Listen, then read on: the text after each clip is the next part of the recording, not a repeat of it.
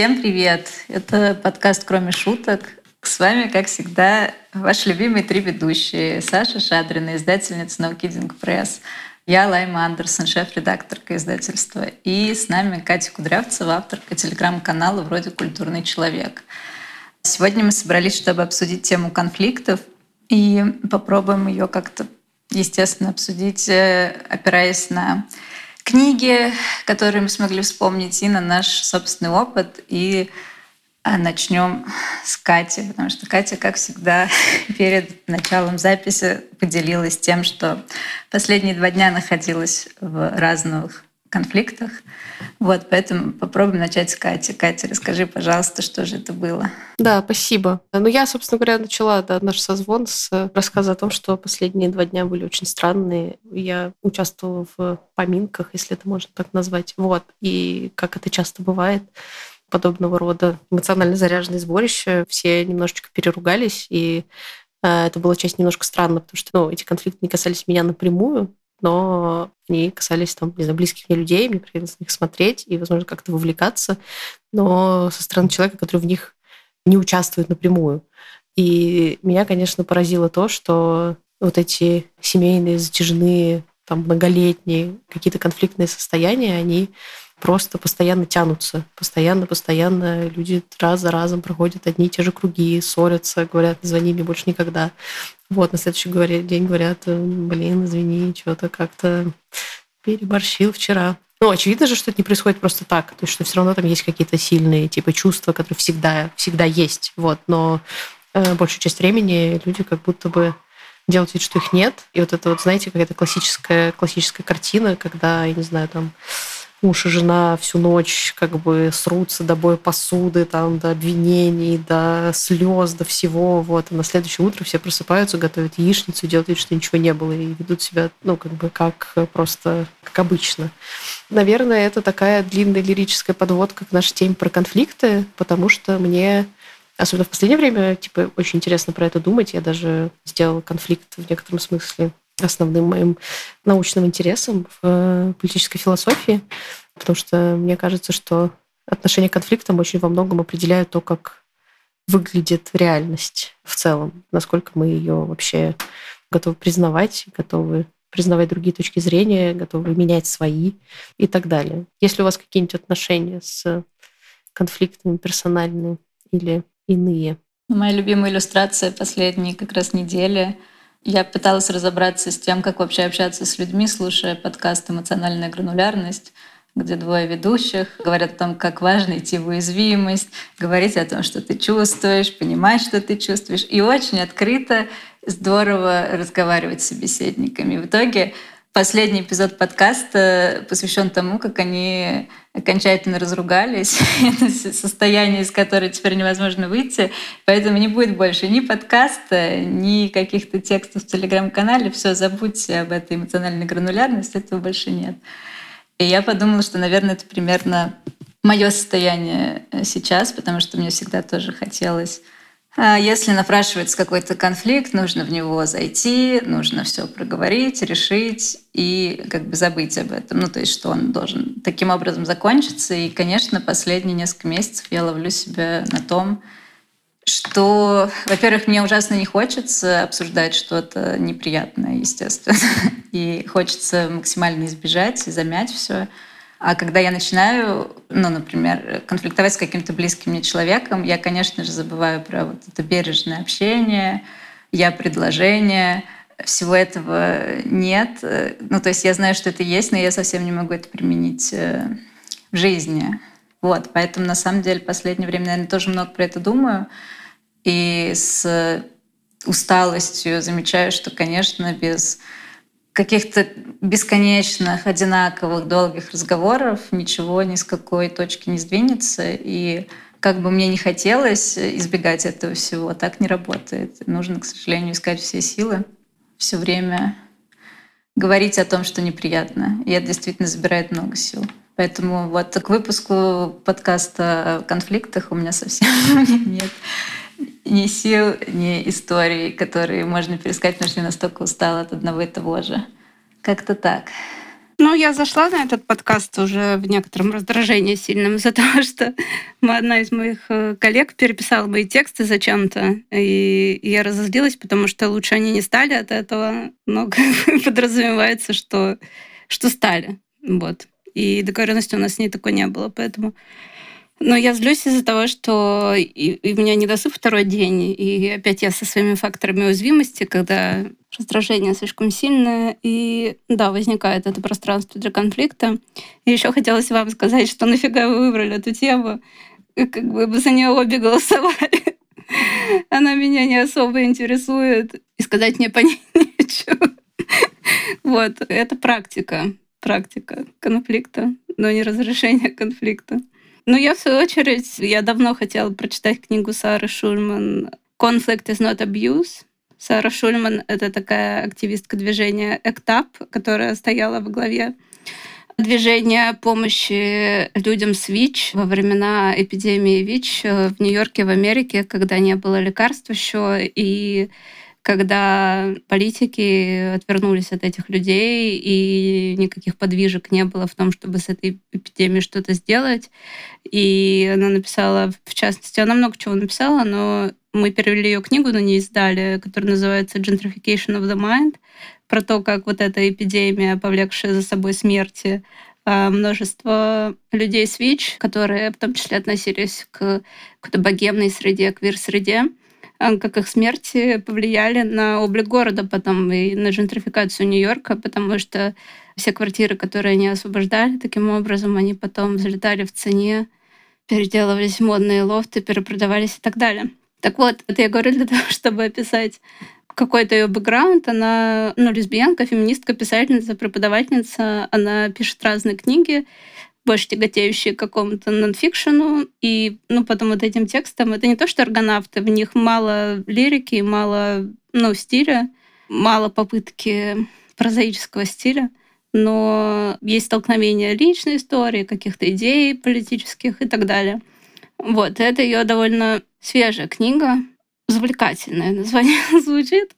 И я почитала, но это ужасно. Я могу вам рассказать. Это ужасно уже звучит интересно. Расскажи, пожалуйста. Это ужасно уже продолжай, продолжай, да. Пересказывать эту книгу нужно с миллионом оговорок. Мне кажется, я... Ну, я понимаю Сару Шульмана, понимаю, что хотела сказать, но каждый раз, когда ты начинаешь какие-то сентенции из этой книги цитировать, людей это очень сильно триггерит, ну, потому что есть какой-то консенсус, потому что там, мы всегда слушаем жертву, мы обязательно слушаем женщин, и когда кто-то говорит «да, но», ну, естественно, это вызывает очень сильную реакцию, и не хотелось бы это повторять вслед за ней, да. Но и да, я до этого просто писала ее бэкграунд, чтобы сказать, что это не как бы, какая-то одиозная фигура, да, вытесненная из э, или там занимающая очень определенное место в академии. Она не правая, она наша, наша девчонка. И, среди прочего, это к тому, что Лайма сказала, один из ее тезисов, или, возможно, даже главный, это про то, что в современном обществе мы склонны как-то абстрагироваться, отдаляться и не решать проблемы, не решать конфликты. И более того, дальше мы заходим на спорную территорию. Редакция не согласна с точки зрения автора. Но с точки зрения Сары Шульман, в современном обществе слово «абьюз» употребляют настолько широко, что это стало вот этим срезанием углов, я не знаю, что-то. И под абьюзом подразумевается на самом деле обычный конфликт. То есть, когда люди говорят, что это абьюз, на самом деле это конфликт, в который вовлечены оба. Еще раз говорю, что это не моя точка зрения. И, но не значит, что моя точка зрения обратная. И, соответственно, Сара Шульман критикует некоторую тенденцию людей, которые чувствуют, что в их сторону был совершен абьюз, отстраняться от человека, закрывать любой путь коммуникации и там, маркировать или ее как-то, клеить на нее лейбл и так далее. Потому что она говорит, что давайте разговаривать, это неудобная ситуация для обеих сторон, из которой мы все можем что-то вынести, мы можем вырасти как люди. Но я в той части точки своей жизни, когда я не хочу нет сил расти как человек. Я хочу с кем разговаривать. Вот. Ну, возможно, кроме самых близких людей, но я чувствую, что у меня нет этого потенциала, что у меня нет запаса сил на эту работу. Но Сара Шульман, вот это ее ценности, она их проповедует. И хочу привести один пример. которые я из книги хорошо запомнила. Например, она преподавала в университете, выяснилось, что один из студентов в нее влюблен. И как это выяснилось? Потому что он пишет об этом на какой-то блог-платформе, описывает встречи, ну, понятно, в э, контексте университетском, свои мысли по поводу того, какой она человек и так далее. Ее коллеги, разные знакомые, которые узнали об этом случае, они сказали, о, Господи, он полный крипан, он какой-то сталкер, ты должна дистанцироваться, ты должна там кому-то донести и так далее и тому подобное. И она сказала, погодите, я не буду жертвой, я поговорю с этим чуваком. И она с ним поговорила. Выяснилось, что у него есть причины, что он в ней впервые увидел авторитетную фигуру, которая его приняла как интеллектуала, да, которого заметила. А во-вторых, она сказала, что разница поколенческая сказывается. Для него так открыто выражать свои чувства или там мысли в блоге, это более нормально, чем для нее, несмотря на то, что она такая, в кавычках, исповедальная писательница. Вот. И в-третьих, еще она сказала, что она тоже разозлилась на эти тексты и тоже почувствовала себя неудобно, но потому что он там отметил такую вещь, по поводу которой она сама в себе сомневалась. И это ее укололо. И она увидела, ну, что он ничего не подразумевал плохого, но ее предыстория запустила вот это конфликтное отношение с ее стороны и она тоже это осознала. И таким образом они примирились. Она ему сказала, что я не могу быть твоим э, научным руководителем, я тебя там передам кому-то еще, кто понимает, значит, разбирается в этой теме. Так они, значит, полюбовно разошлись, и все выросли, как бы вынесли что-то полезное из этого опыта, и она, значит, не последовала, значит, вот этому стандартному нарративу, этой стандартной практике, каком-то даже какой-то процедуре современной, когда нужно просто всех как-то назвать, забанить и так далее. Такая ее идея по поводу всех конфликтов. Еще она говорит, что смс и письма — это плохо, и надо созвониться или поговорить. Ну нет. Лайма просто всю твою речь примерно вот так вот махала головой. Типа, нет, хватит. Конечно, я согласна. Согласна, но я восторгаюсь как бы силой э, духа Сары Шульман. Я могу тоже вот так решать конфликты, но обычно первая моя реакция, конечно, что нет, это жесть какая-то, мне это не надо.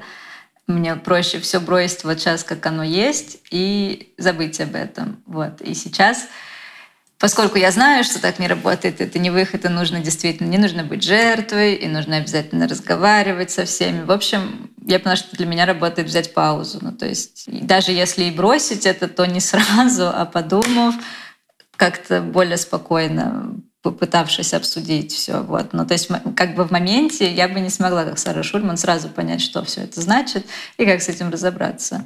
Мне нужно было бы обсудить это все со своей толпой подруг, с каждой по много раз, побыть в этом, и потом, может быть, спустя два месяца я бы сказала, да, кажется, я знаю, что делать. Вот, к сожалению, мой темп, он а, сейчас очень медленный. Но на самом деле сейчас я неожиданно поймался на мысли, что мне хочется, например, помириться с кем-то, с кем я ругалась четыре года назад, пять лет назад я вдруг вспомнила этих людей, вот как раз с которыми у нас не получалось о чем договориться, их немного, то есть на самом деле всего парочка.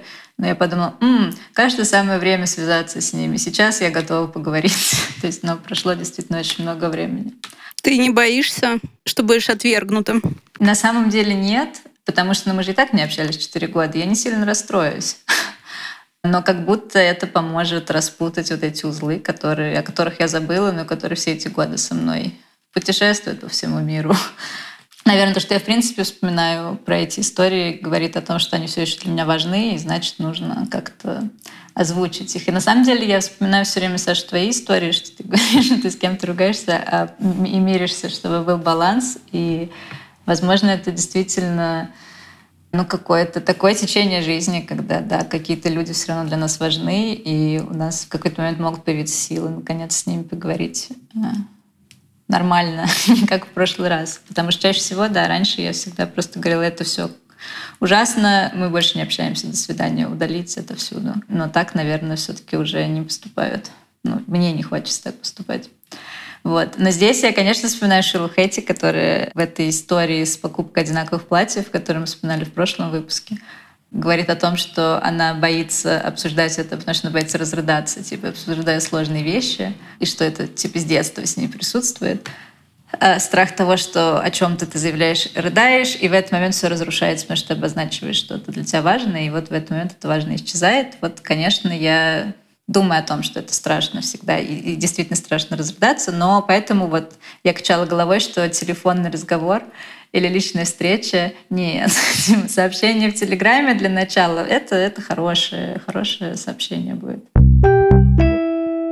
Мне вот э, очень нравится, на самом деле, то, что Саша рассказала про эту книгу Сара Шульман. Я тоже, я ее саму не читала, но я читала какие-то отзывы, они тоже были смешанные из разряда ну, конечно, вроде бы да, но много сомнительных тейков и все такое.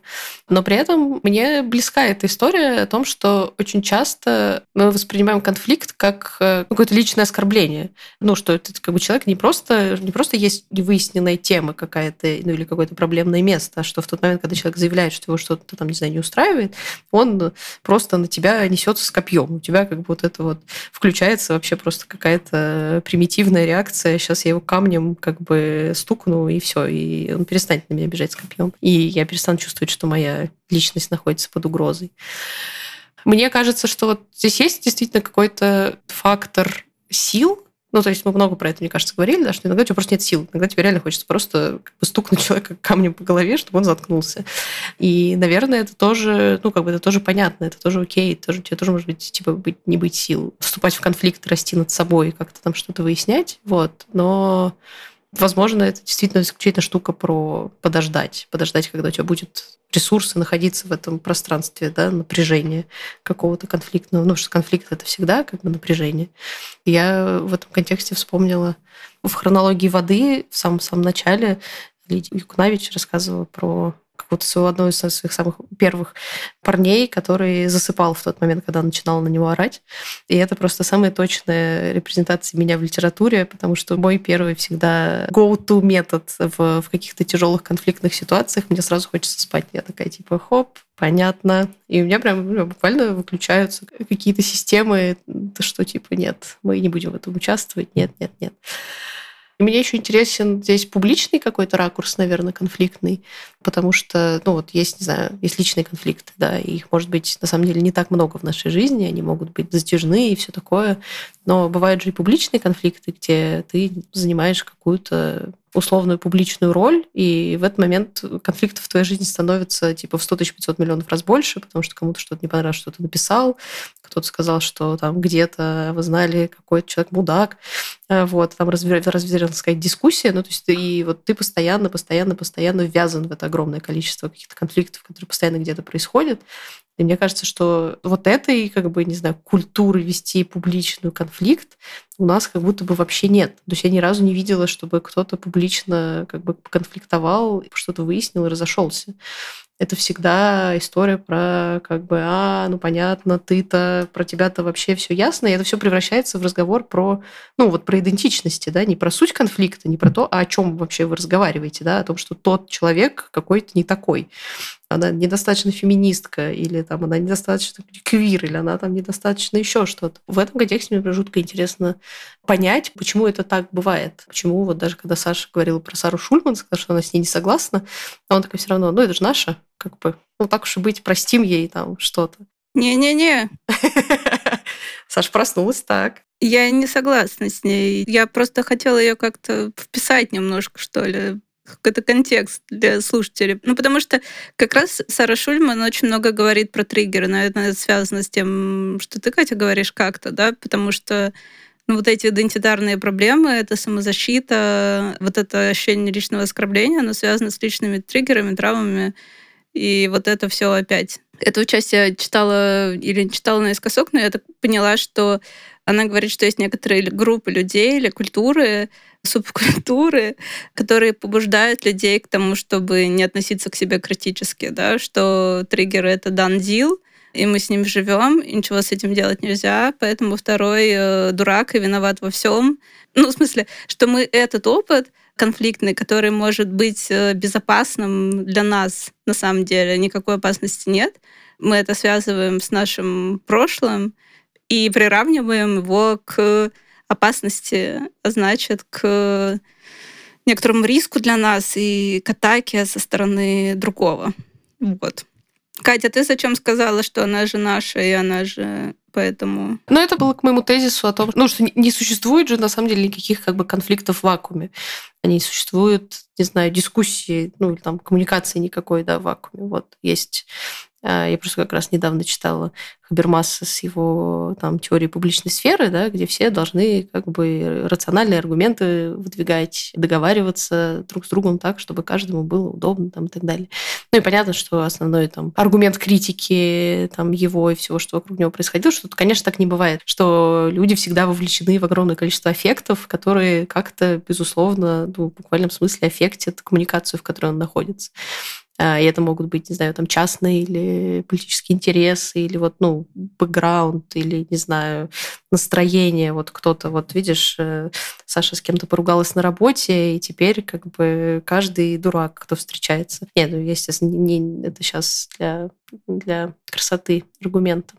Ну, то есть, что, что, безусловно, на нас все время влияет куча всего, и возможен ли вообще какой-то чистый конфликт, избавленный вот от всех этих штук, про которые писала Сара Шульман, про которую я рассказываю, неизвестно. Как будто бы все время кажется, что должна быть какая-то дополнительная ценность в этом всем. Ну, то есть, когда вы конфликтуете в отношениях, как будто бы ваши отношения – это дополнительная ценность.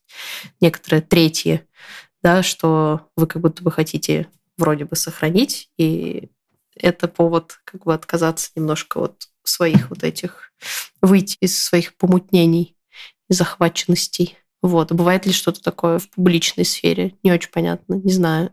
Ну, на работе вроде как ты можешь хотеть сделать хорошее дело, ваше общее хорошее дело.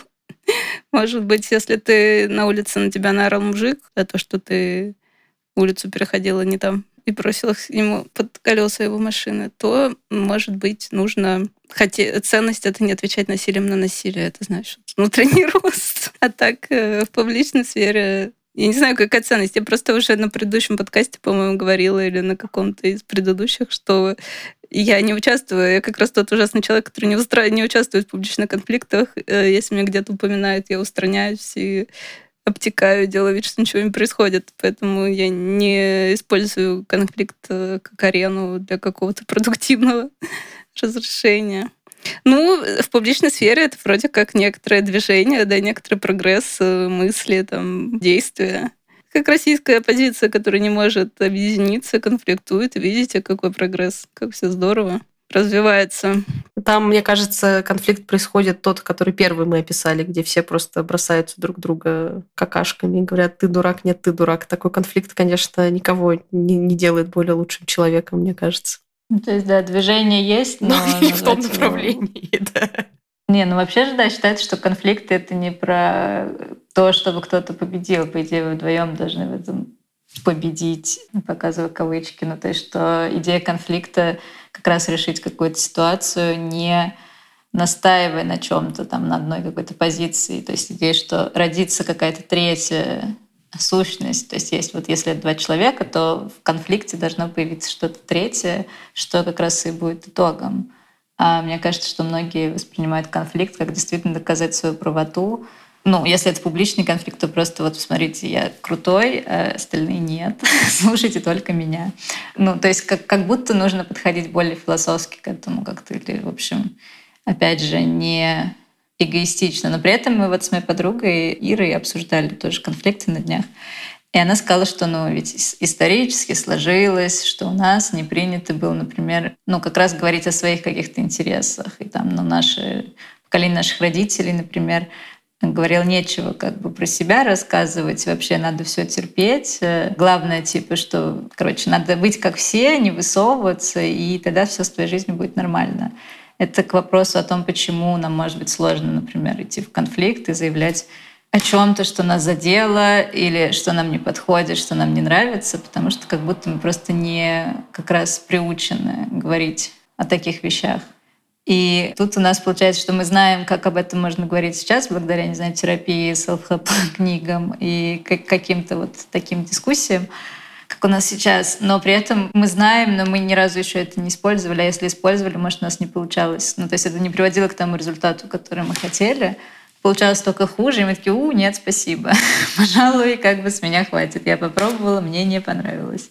Поэтому как будто здесь очень много, опять же, да, и слоев, и сложностей, поэтому.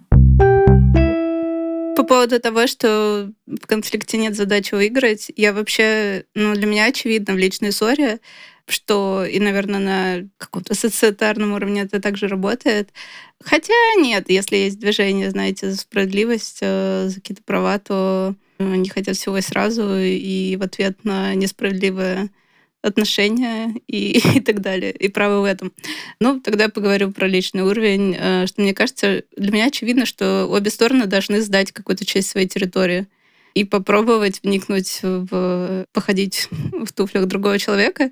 И мне странно, когда, с другой стороны, оказывается человек, который не знает, ну, что это путь к примирению. И неформальный, а в целом такой вот, и действующий. И вспоминая, на самом деле, инструменты, опять диалектика поведенческой терапии. Там есть большой блок навыков межличностной коммуникации, ради которого вообще пошла в этот тренинг. Но в итоге увлеклась всякими другими вещами, типа навыков осознанности, там, вернулась в дзен-буддизм и, и прочее, прочее. А половину лекций по межличностной коммуникации прогуляла, и плохо их э, применяла, значит, в качестве домашнего задания. Это как Лайма сказала, мы все знаем, ничего не умеем. Вот, поэтому эти навыки я знаю, но применяю их реально с некоторым трудом. Там есть навыки Dear Man Give, наверное, Fast. Э, тем, кто был в терапии, как КБТшные, могут быть знакомы эти э, акронимы что когда ты входишь в конфликт, нужно сначала сказать о своих о фактах, описать ситуацию безоценочно и типа de-describe и экспресс, типа расскажи, что ты чувствуешь в связи с этим. Assert, то есть скажите, что вы хотите или что вам надо. И потом reinforce, подкрепите это чем-то. Скажите, какая чипка, в общем, что человек получит за то, что он выполнит вашу просьбу, ну, в широком смысле, да. Потом, значит, man — это am mindful, а appear confident, то есть будьте, такой тренинг, правда, будьте уверенными в себе. Затем and negotiate, то есть э, предложите несколько вариантов решения, уменьшите свою просьбу, да, то есть как-то срежьте уровень своего запроса, говорите нет, но, но предлагайте что-то в ответ и фокусируйтесь на том, что сработает. Вот, и дальше, гиф интересно. Uh, G gentle и interested, uh, validate and easy manner. Когда я читала эту инструкцию, перечитывала, потому что мне нужно было своей подруге рассказать, как лучше ссориться, я поняла, что validate на десятом пункте. И когда мы дойдем до validate, уже все разосрутся даже по этой шпаргалке. Поэтому я там как-то я нашла такую версию этого, что validate было сверху, потому что лидируй, валидируй, сразу скажи, что ты видишь, что человек чувствует, возможно, с его точки зрения это вот так, и ты как бы видишь, почему это так, и ты э, поддерживаешь его в этом. Потому что если ты начнешь э, здравствуй, случилась такая ситуация, я чувствую себя по этому поводу погано. Вот, вот список моих требований, на на на Да, вот список моих требований. А если это не будет сделано, то будут такие последствия. Вот. Поэтому, опять-таки, да, про личную ссору и про отсутствие желания победить. Э, для этого нужно, конечно, другому сообщить об этом, что ты увидишь. Не, могу это сделать с друзьями, могу это сделать с любимыми. Я не хочу это делать с людьми в интернете, потому что они это для меня делать не будут. Похер на. Абсолютно. Я не хочу подставить вторую щеку каким-то. Я ведь я сегодня настроение конфликт. Правильное настроение для этого эпизода. Но на самом деле даже чтение этого списка, как правильно нужно входить в конфликт, выходить из него, оно уже утомительно. Ну, то есть ты читаешь, я совсем согласна, я думаю, я на середине уже устала. Это типа какая же работа должна быть проделана, чтобы все получилось как надо. Поэтому мы скипим кучу пунктов, говорим ужасными фразами, очень обидными, и сремся. Вот, вот так. Мы сразу переходим к списку требований, да. Девочка с моей DBT-группы, она как-то очень красивую фразу употребила про то, что типа, что вот что-то случилось, мне нужно сейчас вот эту свою эмоциональную глыбу пропустить через эти фильтры. Для этого нужно тормознуть как-то там и так далее. Что непросто, конечно, потому что конфликты делают нас реактивными. Я вот, да, я сейчас лежала, короче, так как я вообще, на самом деле, это подкаст, это мой подкаст о DBT, я лежала и думала, как мне разрешить конфликт, с которого я перескочила на этот подкаст, собственно говоря. И, конечно, я поняла, что из-за того, что я очень уязвима, из-за того, что я не выспалась, мне нужно отвлечься, мне нужно посмотреть, пересматриваю сериал «Секс в большом городе», мне нужно весь вечер смотреть сериал «Секс в большом городе», а конфликтовать э, завтра уже не захочется, наверное. Есть такой же, да, есть такой прям прием, он называется как-то «выйди из комнаты» или что-то такое, не знаю. Ну, то что в любой момент, когда ты чувствуешь там в коммуникации, что тебя прям сильно штормит, тебя захватывают эмоции, ты хочешь снять ботинок и кинуть его в лицо человеку, который что-то там тебе рассказывает. Ну и что ты в этот момент такой говоришь, я вышел. Ну, типа, ты выходишь физически или ментально в какую-то другую ситуацию и там, не знаю, смотришь в окно. Да, пять минут. Как бы это осознанно, пересчитывая все травинки э, которые ты видишь, да, но и в этот момент у тебя самого как бы ну, вот этот уровень ставок в конфликте как будто бы снижается, потому что когда ты эмоционально в него вовлечен, тебе кажется, что это все как бы, ну, реально экзистенциальная битва. Здесь как бы я выживу или нет. Вот. Все, что мне ценно и важно, здесь как бы ставится под сомнение. Вот. Когда ты пошел, посчитал травинки, такой, ну, да, а что я, собственно говоря, вообще так завелся-то? А что, что такого страшного-то происходило? Ну, поссорились, поссорились. Да. Я вот, кстати, еще после того, что, что лайвов, который я говорила, я подумала про то, что мы же, ну, вот, что спустить конфликт на тормозах мы как будто бы часто делаем ради ну, там, сохранения чего-то, да, ну, вот там в отношениях, например, есть как будто бы такое ожидание, ощущение, что, ну, если ты спускаешь конфликт, то ты сохраняешь отношения. Хотя, на самом деле, в конечном итоге это обратный эффект имеет, да, что чем, чем больше конфликтов ты спускаешь на тормозах, тем э, как бы выше, ярче будет пламя, когда все это как бы вылезет наружу в какой-то момент. Ну, потому что все равно там, причины конфликтов уже никуда не деваются. Вот, и это такое, получается, немножко контринтуитивная, контринтуитивная вещь. Да, и там, наверное, в публичной сфере это похожим образом работает. Я тоже могу просто на себе там какие-то истории отследить, что я периодически не лезу в какие-то публичные конфликты, потому что я думаю, да, ну, как бы я сохраню отношения там с этим человеком или еще что-то. Хотя на деле вы просто как бы в какой-то момент просто перестаете общаться, потому что каждый сидит надутый. Вот уже не высказал там ничего. Ну и все, как бы ничего в итоге-то и не происходит. Про корпоративную сферу я еще тоже почему-то подумала, да, сейчас особенно много там людей в, в западных каких-то компаниях начинает работать, продолжает работать, да, и вот распространенная корпоративная история, что конфликтовать, в общем-то, не нужно, да, есть вот этот там и культ токсичной позитивности, что все друг другу семья, и как бы все такое. Ну, и есть как бы вот это вот предположение, что если в работе происходит какой-то конфликт, это значит, что это там неправильные рабочие отношения, нужно перестроить процесс, вызвать HR, надо выбрать, кто как бы разрушает наш коллектив кого мы уволим. Э, хотя на самом деле, ну, как бы в этом тоже нет ничего стрёмного. Ну, то есть человек, не знаю, тебя подвел, ты пришел к нему и сказал, ты меня подвел. Он говорит, что тебе там отвечает. Может быть, в следующий раз он тебя не подведет. А может быть, в следующий раз ты будешь знать, что он тебя подведет, не знаю, сроком ему побольше поставишь. Да? И в этот момент конфликт какие-то позволяет решать вещи. Вот. А, а иначе, ну, все вот так вот под ковром там лежит и воняет. Все загрустили, да, но так и есть. Так и есть. Ну, в общем, кажется, у нас нет каких-то новых э, прорывных идей, как справляться с конфликтами и Кроме той, что нельзя их избегать, желательно. Да можно, избегайте ради бога. Ну так и никуда не придешь. Паузу, да, но это не избегание. Я вот на пять лет беру паузы обычно, и все хорошо. Пауза в конфликте на пять лет, даже на 10, это не избегание конфликта это, это ты как бы пытаешься вот дождаться момента, когда эмоции улеглись, и ты наконец-то можешь. И я тоже, вот, да. В контексте нашего разговора и выхода из комнаты это очень похоже на, это, знаете, отец вышел за хлебом и вернулся через 10 лет. И такое, все, меня отпустило, я готов как бы теперь э, сказать, что не нужно, там, не знаю, рассказывать мне что-нибудь про носки или так, и так далее. Ну да. Ну, в общем, что, мне кажется, что это вполне разумно. Ну, мне, кстати, да, я тоже считаю, что не нужно, типа, лезть во все конфликты с праведным сердцем в руке. Важно, наверное, может, не профокапить какие-то важные штуки, короче. Но это уже тема как будто бы совсем другая. какие конфликты реально важные, а какие можно просто сказать, э, да ладно. Была рада с вами поговорить. Мы давно не виделись. Спасибо вам за эту интересную тему. Надеюсь, мы встретимся скоро. Спасибо нашим слушательницам, слушателям. Ставьте нам оценки везде, на всех платформах, где вы нас слушаете. Пишите нам, пожалуйста, отзывы. Это очень помогает продвижению нашего подкаста. Мы все отзывы читаем.